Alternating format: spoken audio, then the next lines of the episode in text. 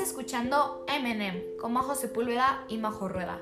El día de hoy vamos a hablarles sobre un hobby en específico, que es el hobby de la cocina. Este hobby lo practica muchísima gente alrededor del mundo y es súper común. La cocina se define como la elaboración de platos deliciosos. Existen muchos tipos de platillos por la variedad de ingredientes que estos tienen y por la variedad de culturas que hay alrededor del mundo, no solo en nuestro país. Cocinar es un hobby que proporciona sensaciones de superación y de retos. Además, nos ayuda a aliviar el estrés, ya que centras toda tu energía en la cocina. La cocina nos ayuda muchísimo a crear conciencia sobre lo que comemos, especialmente en la comida chatarra. Es por eso que el día de hoy nosotras dos queremos hablarles sobre este hobby tan interesante y tan importante, ya que nos ayuda muchísimo. Ahora les vamos a mencionar los instrumentos fundamentales para la cocina, que son los siguientes.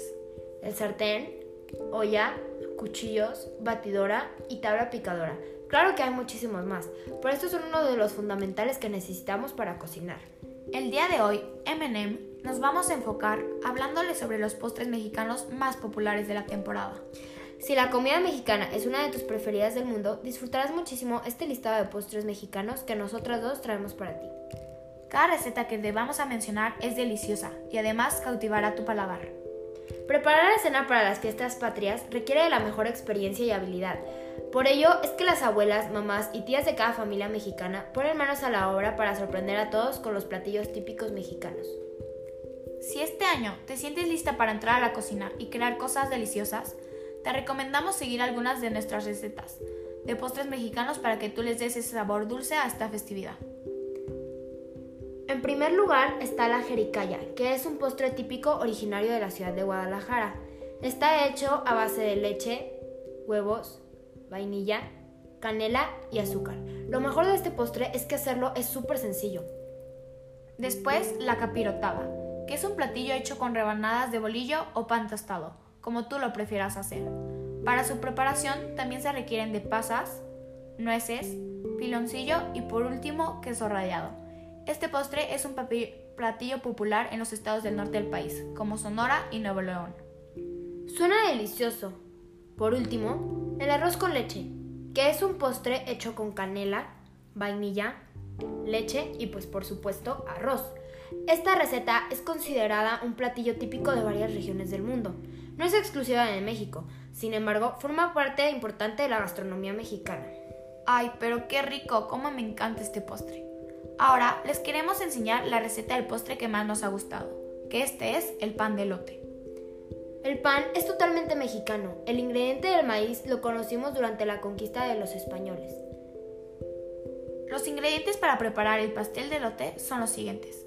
6 elotes tiernos grandes, 6 huevos, una barra y media de mantequilla de 90 gramos, una lata de leche condensada, una cucharada de polvo para hornear, 3 cuartos de taza de harina, un medio de taza de leche entera y por último una cucharadita de canela en polvo.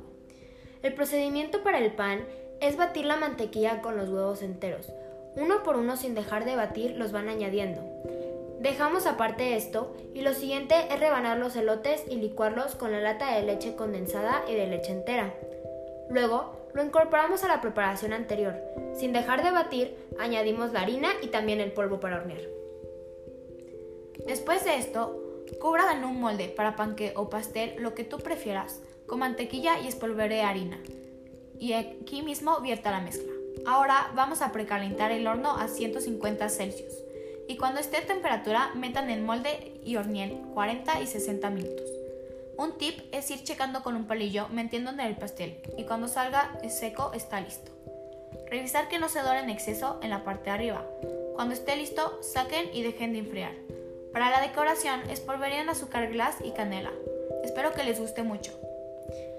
Esta es una de mis recetas favoritas. Espero todos los oyentes tomen nota y pongan en práctica en casa lo recomendado. Ahora les queremos mencionar los postres más populares en todo el mundo. Sin duda, probarlos te alegrarán la vida. El postre es el platillo que se come después de la comida. La mayoría de las veces es dulce, pero también varía mucho entre lo dulce y lo agrio. Los dos son muy deliciosos. Vamos a empezar con uno básico, que es la torta de chocolate. Según la historia, la receta original se sirve en el café del hotel Sacher en Viena, donde han mantenido el secreto muy bien guardado a través de los años. En lo personal, este postre me gusta muchísimo, ya que me encanta el chocolate. Otro de los postres que jamás pasará de moda es el gelato.